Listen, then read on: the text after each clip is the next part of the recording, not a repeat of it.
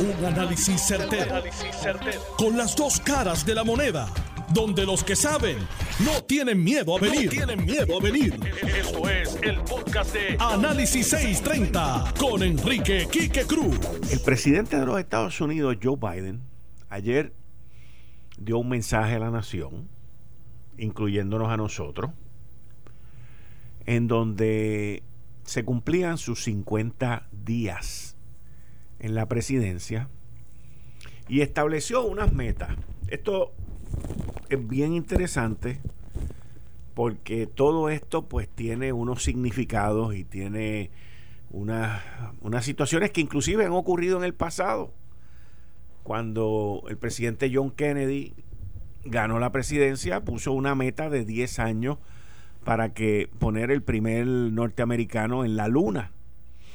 Y el presidente Biden, que quiero que tengamos algo bien claro, desde la época de Calvin Coolidge, eso es en 1918 por ahí, este es el primer presidente que no ha dado una conferencia de prensa en los primeros 30 días.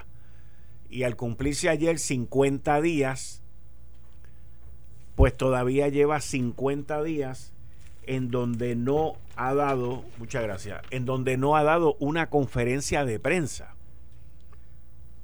Pero de eso les voy a hablar más adelante. Primero vamos a hablar del discurso y después vuelvo con ese tema, porque una cosa está unida a la otra. La presión por parte de los medios, amigables y no amigables, es que qué es lo que pasa que este señor pues no ha dado una conferencia de prensa y ante la ausencia de no querer dar la conferencia de prensa dio un mensaje donde no aceptó preguntas, aunque cuando termina pues trataron de hacerle preguntas y todo fue orquestado de una manera pues como lo que él ha demostrado, caminando por ese pasillo largo, en ese pasillo no hay más nadie. Él no se tenía que poner la mascarilla pero él se pone la mascarilla porque él sigue creyendo y lo hace como un ejemplo, como un mensaje vivo a la nación que lo estaba mirando. Y luego que llega al podio, se quita la mascarilla, comienza a dar su mensaje y se fue en un viaje. Se fue, de momento se fue en un viaje hablando sobre la unidad y todo este tipo de, cosas que, que yo entiendo. Él lleva hablando de eso también por mucho tiempo. Y luego pues vuelve a la tierra y continúa con el discurso y establece unas medidas, unas métricas, unas metas. Y fíjense que él ha ido, según ha habido progreso con las vacunas, pues él ha ido estableciendo unas metas y reduciendo el tiempo original de esas metas. Ahora pone para el primero de mayo el que todo adulto, y él había dado unas métricas más adelante, el que todo adulto ya esté, no es que esté vacunado, es que se le dé la oportunidad y no tenga ningún tipo de restricción, porque él entiende que para el primero de mayo no va a haber escasez ni ningún tipo de restricción de la gente que se vaya a vacunar. Y yo creo, vislumbro, que el problema que ya se está enfrentando la nación, inclusive aquí en Puerto Rico también, porque aquí somos copiones, lo que vemos allá no los queremos copiar acá, es que la gente, y no estoy hablando en mayoría, estoy hablando en minoría, pero un por ciento, puede ser un 10, un 15, un 20% de la población, se está resistiendo a vacunarse. Usted ve los números que nos da el Departamento de Salud y, el y, la Guardia Nacional de Puerto Rico, por ejemplo, en Vieques y Culebra, que fueron allí a vacunar gente, tratando de proteger a esa población. Pero yo, por ejemplo, les puedo garantizar a ustedes de que en ese número de 70% de viequenses que hay vacunados, pues hay varias decenas o quizás cientos de personas que no son de Vieques y se montaron por ahí para abajo y fueron a Vieques a vacunarse. Y eso pues ya el secretario de salud lo reconoció y van a investigar. Pero hubo un montón de gente que se montaron por ahí para abajo y llegaron a Vieques para vacunarse. Allí no se chequea si la licencia o los papeles o lo que sea son de Vieques o aquí para allá. Y se vacunó todo el mundo y vamos para adelante. Lo cual es lo correcto. Así que, como quiera que sea, es un gran esfuerzo el que ha hecho el Departamento de Salud y la Guardia Nacional en tratar de inmunizar la mayor parte de la población de Vieques y Culebra porque están despegados de la isla grande y hay que proteger a esa gente y yo me alegro que eso haya sido así. Me da muchísima pena que en Vieques hayan llegado solamente al 70% y no a un 80 o un 85%. Ahí usted tiene un reflejo de lo que yo les estoy diciendo tuvieron muchísimos días para vacunarse, tuvieron que ir por las casas y por todos lados buscando gente para vacunarlo. Y, y eso son cosas pues que cada, cada cual allá con su conciencia. Pero ahí está. Ahorita usted va a ver a alguien gritando que está enfermo y que no había una lancha para llegar a Fajardo. ¿Usted se vacunó o no? Yo no, yo no creo en eso. Ah, pues entonces no se puede quejar. No se puede quejar. Y no puede venir aquí a gritar y a, y a molestar tampoco. O sea, fue la decisión suya. Y el presidente, volviendo al mensaje del presidente, y el presidente Biden, entonces, pues van en este mensaje que para mayo primero le está pidiendo a los estados, él reconoce el poder de los estados. Le está enviando un mensaje al CDC también, quien es que envía las, las guías. Y el presidente, dentro de todo esto, agarra el, el día simbólico que es el día de la independencia de los Estados Unidos. El, día simbólico, el 4 de julio, es un día que une a la nación norteamericana en la celebración del 4 de julio, que el año pasado no se pudo hacer, no pudo haber los fuegos artificiales, las ceremonias y todas esas cosas que estamos todos acostumbrados a ver, pues allí hubo estados y sitios que se hizo, otros no, el distanciamiento, que esto y que lo otro. Entonces, él trae esa celebración que une a la nación del 4 de julio, lo trae a la familia, lo trae a la casa, al barbecue, para que la gente entonces pueda ya el 4 de julio celebrar la independencia de la nación norteamericana y del COVID.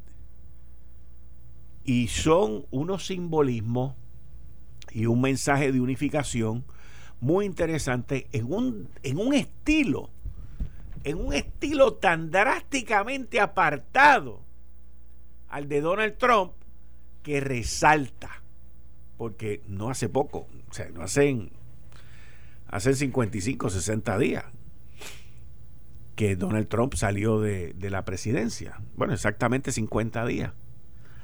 Y entonces uno ve estos contrastes que se ven, pero de una manera brutal. Y este señor tratando de unificar a la nación, una nación que está dividida, dividida, no solamente en ideología, pero en muchos temas que se están llevando a cabo socialmente también. Y termina su discurso, regresa caminando tranquilo lo más feliz de la vida. Y continúa. Un, dato muy curioso fue que él dijo que llevaba el pensamiento todos los días de todos los americanos que habían muerto. Y entra su mano en el bolsillo de la chaqueta por dentro y saca un papelito y lee 530 y pico de mil norteamericanos han fallecido, esos son más que toda la guerra y ahí da el detalle de, que Él lleva eso. Eso, es ese es un mensaje de, de, que yo eh, los tengo en mis oraciones, los tengo en mi pensamiento y de, de que I care. A mí me importa mucho esta gente que han muerto.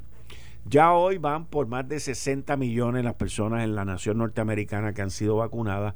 A principios de esta semana, cuando salió la información de que su administración había adquirido 100 millones de dosis de Johnson Johnson y todo el poder, como él dijo, yo he agarrado todo el poder del presidente para salir de esto lo más rápido posible, porque el presidente sabe, el presidente sabe que mientras más rápido esto termine, más rápido la economía norteamericana arranca.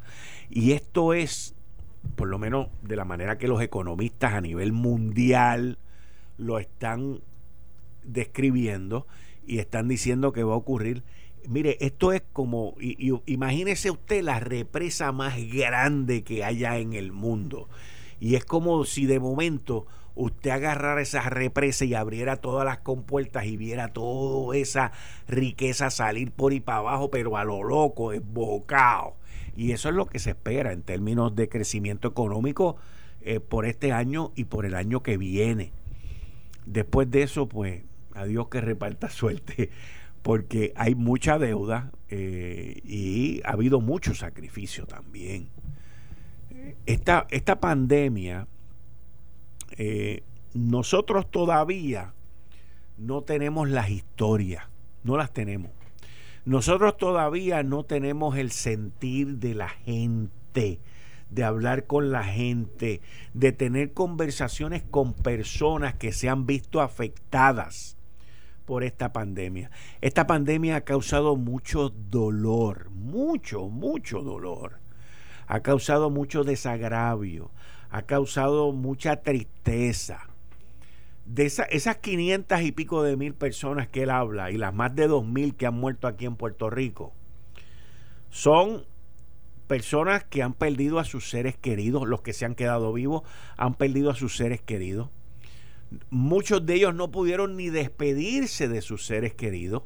El ritual de, la despedida, del entierro, de, de, uno cerrar ese momento, no, no pudo tomar este, no pudo tomar acción, no se pudo llevar a cabo. La gente que ha perdido su empleo, la gente que ha visto sus ingresos reducirse dramáticamente. Esta semana creo que fue, vi un reporte que decía, se han reducido las quiebras en Puerto Rico del 43%. Y el que quiera celebrar eso está equivocado. Porque no todos los que han fracasado o los que han tenido problemas por la pandemia han declarado quiebra. Y yo he hablado con personas que se han visto, que han visto sus ingresos afectados, personas que han sufrido por la reducción de esos ingresos, personas que se han tenido que, y negocios y dueños de negocios que se han tenido que declarar en quiebra y hacer una reorganización por esta situación de la pandemia. Y eso es un sufrimiento cuando te lo hablan, cuando te lo describen, que es una cosa impresionante. Eso no se ve. Porque esa gente llevan ese dolor adentro. Y ahí de momento usted ve las situaciones de los suicidios que aumentan, usted ve las situaciones que están ocurriendo en nuestra isla y en la nación norteamericana y el peso, el peso de esta pandemia, que va a marcar no solamente a nuestra generación, pero va a marcar futuras generaciones. Porque estos niños, estas niñas chiquitos que han tenido que estar en la casa, que ahora es que regresan a la escuela, que, que, que nosotros, yo, yo creo, en, mi humilde opinión, que una vez terminan estos procesos, o sea, una vez, vamos a decir, cuando termine esta situación de la pandemia y se diga, ok, ya podemos, dentro de las comillas, regresar a normalidad y ya no tenemos que usar las mascarillas y ya no hay peligro. Cuando ese momento llegue, nosotros aquí en esta isla especialmente la entidad gubernamental, debería de sentarse en conjunto con el general Reyes, con el secretario de salud, y deberían de preparar un informe. Esto no es para que el Senado o la legislatura vengan con una investigación ahora, agarren esta idea y formen un, desmadre político, que es lo que siempre hacen. No, Aquí tiene que haber un grupo como de 10 a 12 personas dentro del gobierno y debe haber un representante legislativo también en Cámara y Senado, no mucha gente, porque entonces los que se forma un disparate. Pero aquí se deben de sentar y evaluar todas las medidas que se tomaron y ver luego de pasado esto cómo lo podemos hacer mejor la próxima vez.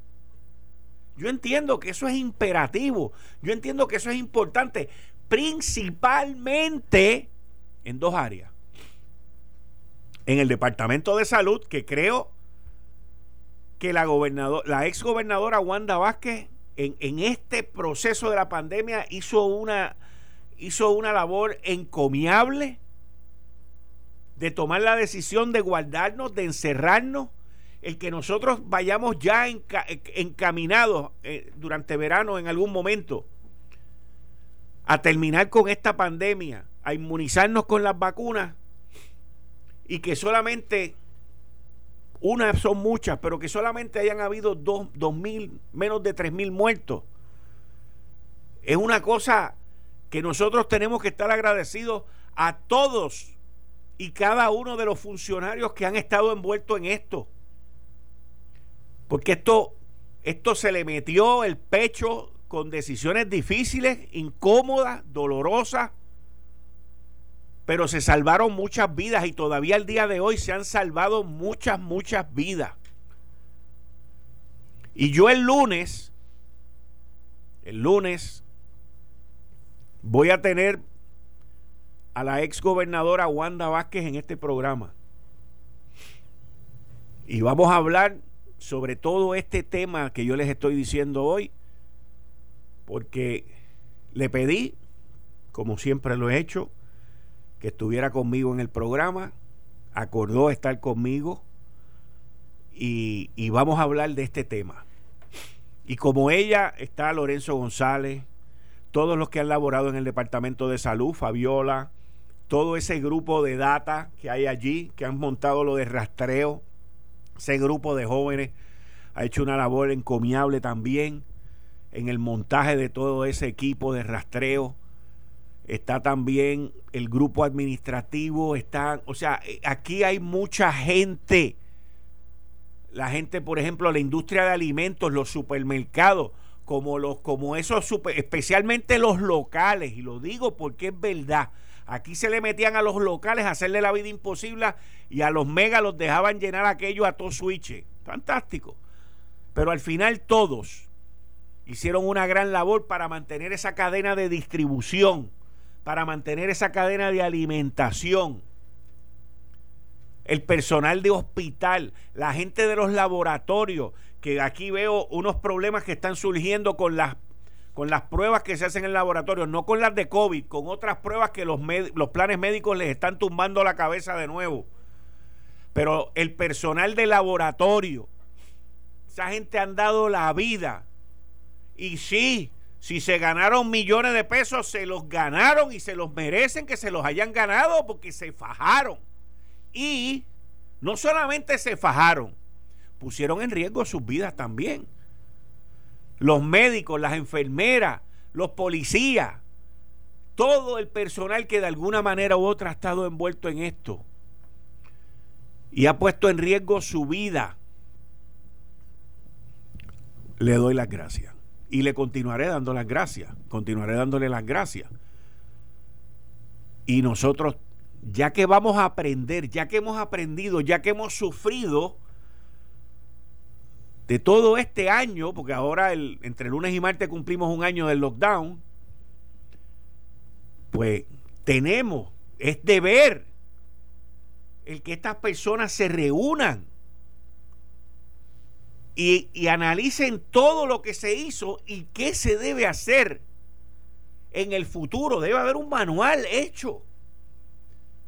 Debe, deben haber un manual de procedimientos ya establecido. Miren, durante este periodo, hace como tres semanas atrás en YouTube, no sé ni por qué me choqué con un video de una, un simposio que hubo de líderes de naciones en Latinoamérica.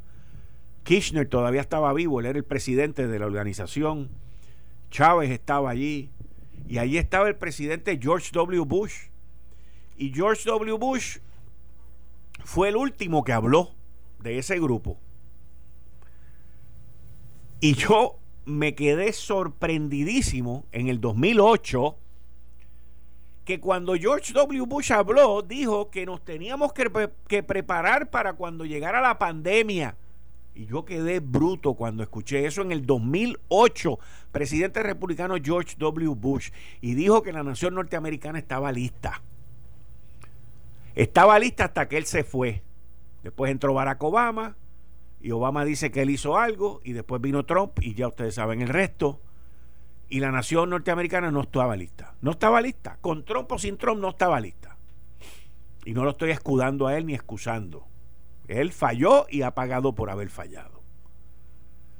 Pero ese proceso, nosotros aquí como isla, tenemos que sacar qué fue lo que hicimos bien ¿Y qué fue lo que no hicimos tan bien? Y yo entiendo, es mi humilde opinión, que se hicieron más cosas buenas que malas. Muchísimas más cosas buenas que malas. Pero yo quiero que usted recuerde el final de este análisis que les estoy haciendo. Y sí tiene que ver con mi ideología. Y sí tiene que ver con Puerto Rico estar con los Estados Unidos. Nosotros estamos donde estamos hoy no solamente por las decisiones que la exgobernadora Wanda Vázquez tomó, pero también por los miles de millones de dólares en ayudas y en fondos que Puerto Rico ha recibido por ser parte de la nación norteamericana, porque ni los chinos están tan bien como estamos nosotros aquí, porque ellos escondieron muchísima información. Nosotros, por estar bajo el manto de los Estados Unidos, estamos bendecidos ante la catástrofe. Nos pasó con María, aunque haya gente por ahí quejándose todavía que no han mandado los chavos para acá, chavos regalados, pero no nos pasó con esto. No nos pasó con, con la pandemia más grande en los últimos 100 años. No nos pasa con las vacunas. No nos pasa con las pruebas. No nos pasa con el equipo de protección. Los miles de millones de dólares que han venido para Puerto Rico. Cuando usted ve esa primera plana de, creo que es del periódico El Nuevo Día, que estima que para Puerto Rico con este segundo estímulo van a venir 11 mil millones de dólares. Eso es porque somos parte de los Estados Unidos. Eso no tiene nada que ver con más nada. Si fuéramos una nación independiente, estaríamos como están nuestros hermanos alrededor del Caribe, comprando vacunas chinas. Y solamente aquí habían, habrían 200 o 300 mil vacunas, no millones como los que están viniendo y vienen para acá. Uno tiene que entender con quién tú vives, con quién tú te acuestas, con quién tú duermes y con quién tú te levantas. Y ya es tiempo que nosotros comencemos a entender esa relación, porque cuando las cosas están buenas, todo el mundo es pana tuyo. Todo el mundo te invita a comer. Todo el mundo te invita a salir. Cuando tú tienes billetes, tú eres lindo, aunque seas lo más feo que hay en el planeta. Pero cuando estás chavado, cuando tú estás pelado, cuando tú estás en una quiebra, cuando no hay dinero, cuando tiene una junta de supervisión fiscal que te está apretando y apretando y apretando, viene tu compañero, viene la nación, vienen los Estados Unidos de América y te dan el billete y te dan los recursos y te dan las pruebas y te dan los chavos y te dan las vacunas, las vacunas, señores, las vacunas, las vacunas. Nosotros aquí tenemos menos de tres mil fallecimientos gracias a los Estados Unidos de América. Nosotros aquí, cuando el presidente de los Estados Unidos dice que él espera celebrar el 4 de julio, donde ya todo el mundo esté vacunado y podamos, podamos estar sin mascarilla con nuestros familiares, como decía Zulma Rosario, abrazando a su hermana, es por los Estados Unidos de América. No es por China, no es por los venezolanos, no es por los cubanos. No, es por los Estados Unidos de América. Y cuando usted oiga, porque no hay nada malo con ser independentista, soberanista o cachetero, como son los populares con el ELA y todas esas vainas. Cuando usted los oiga hablar, mírele la cara y recuérdese de Biden. Mírele la cara y recuérdese de Trump. Mírele la cara y pregúntele si ellos devolvieron los cheques de 1.400 pesos cuando vengan o si van a devolver la vacuna o si como ellos mencionan cuando esto sea una nación independiente con un tratado de los Estados Unidos, si a nosotros nos van a tratar igual. Pregúntele, porque lo que le van a decir es, ah, pues seguro que nos van a tratar igual, mira cómo nos trataron con las vacunas. No es lo mismo tú ser independiente de aquí a unos 5, 6 o 7 años a tú ser una colonia. Yo no estoy de acuerdo con ser colonia, pero no es lo mismo. No es lo mismo. Pregúntele Pregúntele al que le gusta la independencia que no habla ya de la independencia, Ya nadie habla de la independencia en el PIB. Nadie habla de la independencia en el PIB. No, no, nosotros venimos aquí a gobernar. Y los soberanistas desperdigados porque han destruido ese partido. Pregúntele, chequelo, a ver qué le dice. Eh, estás escuchando el podcast de Noti1. Análisis 630 con Enrique Quique Cruz. Buenas tardes, mis queridas amigas, amigos. Bienvenidos de vuelta a Análisis 630. Yo soy Enrique Quique Cruz y estoy aquí de lunes a viernes de 5 a 7 por Noti1 630 AM. Miren, continuando con los temas. Eh, durante el día de hoy surgen más personas que están pidiendo la renuncia del gobernador Cuomo. A principio de mes, hace como una semana, 10 días más o menos, yo le dije a ustedes que yo dudaba que este señor durara el mes. Puede que lo dure, pero no llega. No llega porque es algo que ha ido creciendo, aún con la doble vara de los demócratas, aún con la doble vara del New York Times y otros periódicos y movimientos liberales de la ciudad de Nueva York, que no se han atrevido a meterle leña a Andrew Cuomo. El número ya va, continúa por seis, todavía no han salido más de seis hasta ahora, pero van a seguir saliendo. Porque estoy seguro que hay muchas damas que todavía están pensando si lo hacen o no por el miedo. Y no las culpo si no lo hacen y no las culpo si lo hacen. Pero hoy la congresista Nidia Velázquez y la congresista Alexandra Ocasio se unieron en un llamado para que renuncie. Hoy él sale y dice que no va a renunciar. Ya hay más de 129 legisladores estatales que han pedido que renuncie. Y esto no hay quien lo detenga, esto va a seguir creciendo. Lo único que hace falta es que eh, se continúe el movimiento. Si sale una más, dos más, tres más o las que vayan a salir, eh, va a continuar metiéndole presión a él pero lo interesante de esto es que dónde están las líderes del movimiento Me Too allá. ¿Dónde están todos esos líderes demócratas que han quedado, by the way, fatal? Con el susodicho de que the victims need to be heard.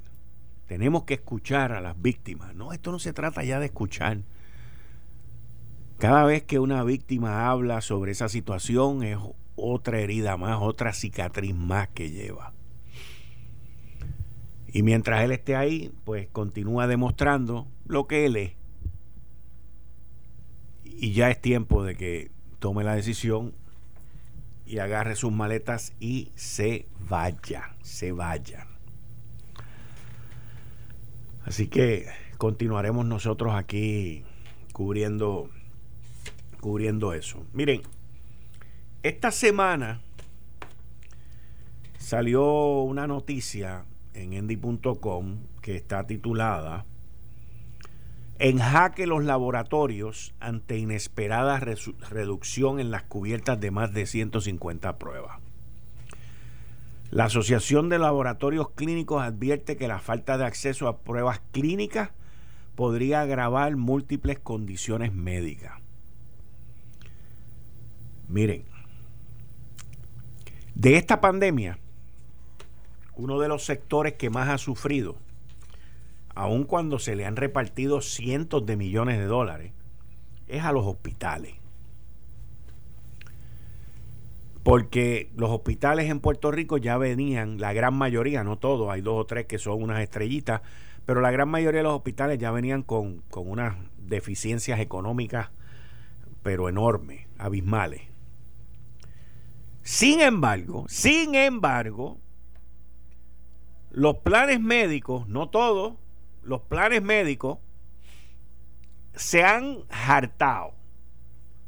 Se han ganado una cantidad de billetes abismal. ¿Por qué? Los Medical Advantage, por ejemplo, ellos reciben lo que se conoce como un capitation. Todos los meses le mandan un chequecito aseguradito ahí, pim pum, por, por el número de vidas que ellos tienen asegurado. Y si por un año, más o menos, que ya el lunes, martes cumplimos un año, si por un año esas vidas que tienen ellos en, esos planes médicos, la gente se ha, no ha ido al médico, se han mantenido en sus casas eh, y han estado prácticamente encerrados, pues eso significa que no han gastado en servicios médicos, no han gastado. Y los planes siguen cobrando. Los laboratorios, la Asociación de Laboratorios levanta esta bandera. Esto casi inició yo esta semana, by the way. Levanta esta bandera en el cual la Asociación de Laboratorios Clínicos y varias organizaciones sin fines de lucro que brindan apoyo, brindan apoyo a pacientes de diversas condiciones de salud, denunciaron que más de 150 pruebas de laboratorio de algunas de las condiciones de salud más comunes en Puerto Rico han sufrido una reducción de hasta un 70% en las respectivas cubiertas, lo cual podría provocar que próximamente muchos laboratorios se vean obligados a abstenerse de realizarlas o referir a los pacientes a laboratorios de referencia fuera de su área geográfica. Y aquí hay una persona que es Alexis Amador, tecnólogo médico y presidente de la Asociación de Laboratorios, quien dijo lo siguiente, durante los últimos años hemos tenido un proceso de reducciones graduales hasta llegar a un 70% en algunos casos, tanto en el plan de salud del gobierno vital como en los planes Advantage, lo cual se anticipa continuará en aumento. Hemos alertado al secretario de salud y a sus ayudantes, al comisionado de seguro, a los presidentes de las comisiones de salud de la legislatura y ACES. Esta práctica generalizada la han puesto en vigor utilizando como referencia las tarifas de CMS en Estados Unidos para aplicarlas a todos los sectores de la población, independientemente si son beneficiarios o no de seguro social. Las mismas son clasificadas como tarifas de beneficencia y le aplican reducciones adicionales. Dichas pruebas que ayudan a diagnosticar o manejar el tratamiento de más de 60 condiciones de salud son pieza clave en el manejo de enfermedades tan comunes en Puerto Rico como lo son la diabetes, el cáncer, tiroides, VIH, hemofilia, alergia, corazón, epilepsia y pulmón, como afecciones gastrointestinales, renales, hepáticas y condiciones genéticas, entre otras. El dirigente de la asociación, el vicepresidente, perdón, de la asociación, Juan Resach, dijo, nos preocupa de sobremanera el impacto que esto puede tener en los pacientes porque en muchos casos ni siquiera tendrán la opción de pagar directamente la diferencia que no cubre su plan, ya que algunas aseguradoras lo impiden y amenazan con cancelar el contrato del laboratorio que así lo haga. Esta situación no deja otra alternativa que dejar de hacer esas pruebas o referidos a unos pocos laboratorios en referencia existentes que podrían quedar distantes del área de residencia y paciente y que no necesariamente lo van a ofrecer.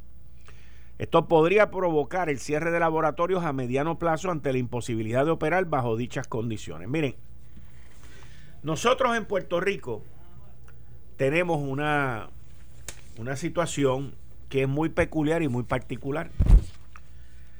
Somos una isla, nosotros, la gran mayoría de las personas aquí en Puerto Rico no se pueden montar en un avión a buscar tratamiento médico, un examen médico o este tipo de cosas de laboratorio y dependemos de los servicios que hay aquí. Algunos planes médicos, no todos, pero algunos en específico han sido causantes, y esta es mi opinión, causantes de que muchos médicos se vayan de Puerto Rico y busquen trabajo en, fuera de la isla porque aquí no se les brinda inclusive ni un contrato. Otros los llevan a arrodillarse frente a los planes médicos para que cumplan con las imposiciones de ellos. Y a otros proveedores de salud ni les pagan. Que eso es otra práctica que hay aquí también. Por cualquier lado te cogen y te caen a palo. Y, eso lo que hace es que achica, y esto es lo que, lo que los, que están en el gobierno, en la legislatura y en el ejecutivo, esto, esto es viejo ya, esto viene por décadas. O sea, yo, yo personalmente no entiendo ¿Cómo el gobierno es tan bruto, tan sanano, tan zángano, por no decir lo que son? Y permiten todo esto cuando el gobierno, por otro lado, le reparte 2 mil millones de pesos a la gran mayoría de los planes médicos con el plan del gobierno. O sea, aquí tiene que haber una negociación global con todo esto. Porque el gobierno de Puerto Rico adjudica más de 2.200 millones de dólares anualmente. Y eso es suficiente para que se negocie. Y estas cosas que denuncia la Asociación de Laboratorios no ocurra. Pero no, no es así. Yo todavía me pregunto, y yo sé la respuesta, pero traigo la pregunta. ¿Cuántos cientos de millones de dólares se le pagaron a los planes médicos del plan vital después del huracán María, que estábamos encerrados, que la gente no estaba yendo a, a los médicos, no habían los servicios? Y ese chiquecito seguía entrando y se seguía repartiendo. Que aquí inclusive vino un barco, el Comfort, a dar tratamiento. Y no querían dejarlos ir para para allá tampoco. El barco tuvo que moverse de Mayagüez a San Juan. Y estas son las injusticias que distintos gobiernos continúan permitiendo que ocurran en esta isla. Y hay gente que se muere por eso, señores. Hay gente que muere por eso. ¿Y qué, ¿Y qué es lo que está pasando? Yo le voy a decir lo que va a pasar. Yo le voy a decir lo que va a pasar. Hay varios planes en Puerto Rico, planes médicos, están estableciendo sus propios laboratorios y después que establezcan sus propios laboratorios van a establecer sus propias farmacias y ellos van a hacer todo en uno. Y el puertorriqueño que tiene su negocito, su laboratorio, su farmacia la comunidad, toda esa gente los van a estrangular. Los van a estrangular porque van a tratar de mantenerlo todo dentro de su ecosistema. Yo le garantizo a usted que eso por donde va esto. Aquí hay unas compañías, los otros, hace, no, esto fue como más o menos el año pasado, escuchaba yo a las farmacias de la comunidad quejándose que uno de los PBMs, una de las farmacias, una de las compañías que administra para los planes médicos, administra en la parte de las recetas, los estaba asfixiando, los estaba ahogando. Volvemos a lo mismo.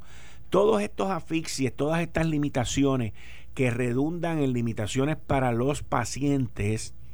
Todo esto tiene que ver con estrategias que se están dando a otro nivel, en donde después usted va a ver como los gremlins, ¿ok? El pop-up saliendo, el que ellos van a dar los servicios. O sea, cuando usted ve que empresas en los Estados Unidos, en el continente, están comprando planes médicos aquí, a diestra y siniestra, no es porque están perdiendo dinero es que aquí desde el huracán María para acá las ganancias de los planes médicos han sido monumentales. Estoy hablando en el área de medicina. Porque aquí se ha repartido billones, con B de bruto, burro y mal administrador, billones de fondos federales, billones de fondos estatales, con el plan vital y con Medicaid y con todo eso, por no ofrecer servicios. Eso redunda en ganancias. Ganancias brutales. Yo no tengo problema, yo soy capitalista, yo creo en eso. Pero también creo que si te pagan por algo, pues tú debes dar un servicio. Y no deberían de tener el control como lo usan, el látigo, el látigo, de decir esto es así. Es 60 pruebas de laboratorio no van para ningún lado, se acabó.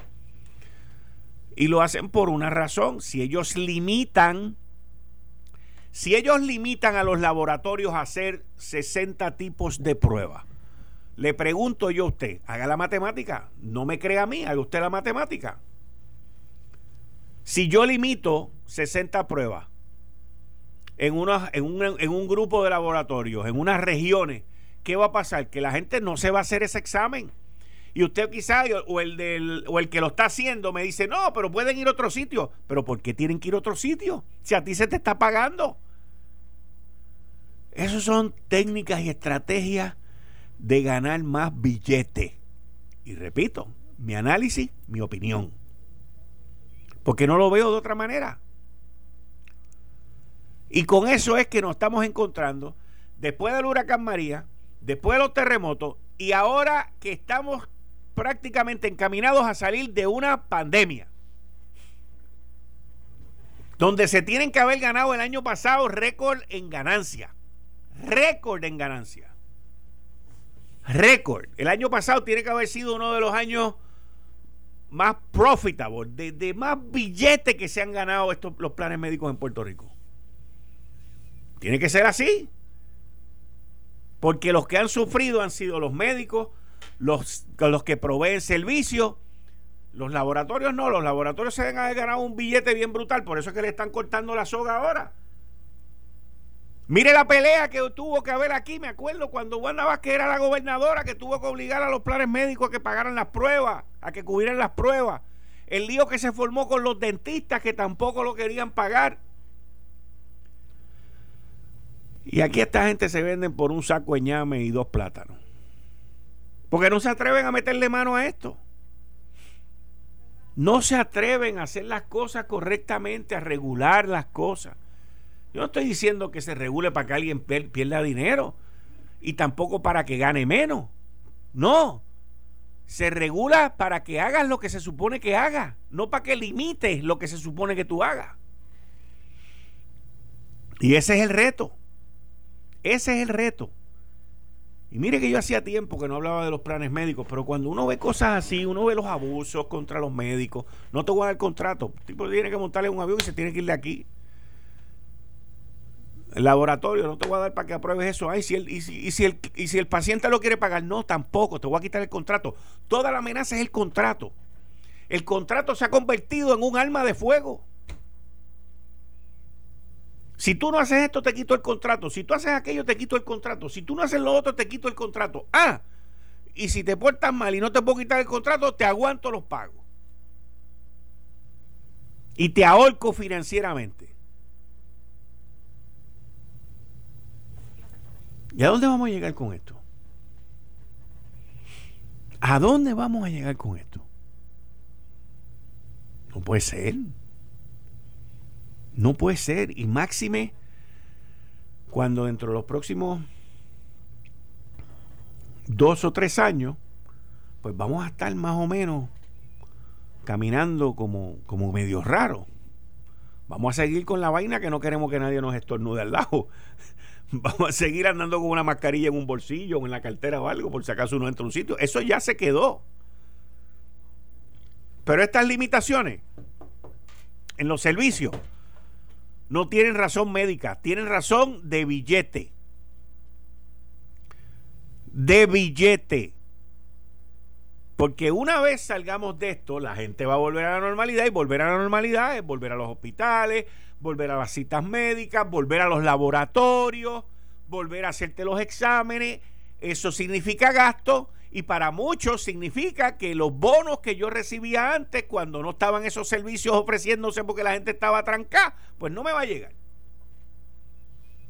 Entonces así de sencillo. Dos más dos, cuatro, bien sencillito.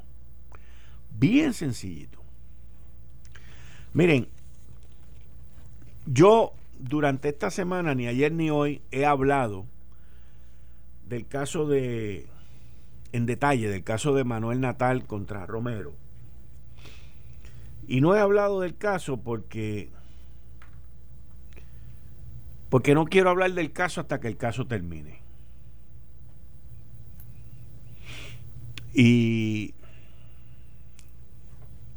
y espero esperar a que se decida y ya esto se ve claramente hoy que va eh, para el apelativo y del apelativo va para el Tribunal Supremo. Y, y el juez Anthony Cueva, pues ha decidido muy correctamente el dejar que desfilen y que no desfilen y que hagan lo que les dé la gana prácticamente allí, para que entonces cuando esto llegue al Tribunal Supremo, los jueces del Tribunal Supremo ya hayan visto el proceso completo y den una determinación final. Así que por ahora, pues yo me voy a abstener de comentar al respecto porque uno debe de esperar a que pase, a que baje la, la decisión final y ya. Opinaré pues cuando el juez Anthony Cuevas emita su decisión, que será de aquí a cinco o siete días más, porque acuérdese de algo, hay una estrategia detrás, y esto lo vengo diciendo yo de hace más de un año, la estrategia es eh, pisotear la Comisión Estatal de Elecciones, pisotear el sistema, establecer dudas, toda esa fue la estrategia. Y aquí van a seguir alargando esto, o sea, el, el, y, y, el juez tiene que dejarlos que sigan, aunque dure una semana más. Porque a la misma vez también el pueblo va viendo, se va convenciendo, va llegando a su propia opinión de qué es lo que de qué es lo que realmente pasó aquí. Esto fue el, podcast de Notiuno. Análisis 630 con Enrique Quique Cruz. Dale play a tu podcast favorito a través de Apple Podcasts, Spotify, Google Podcasts, Stitcher y notiuno.com.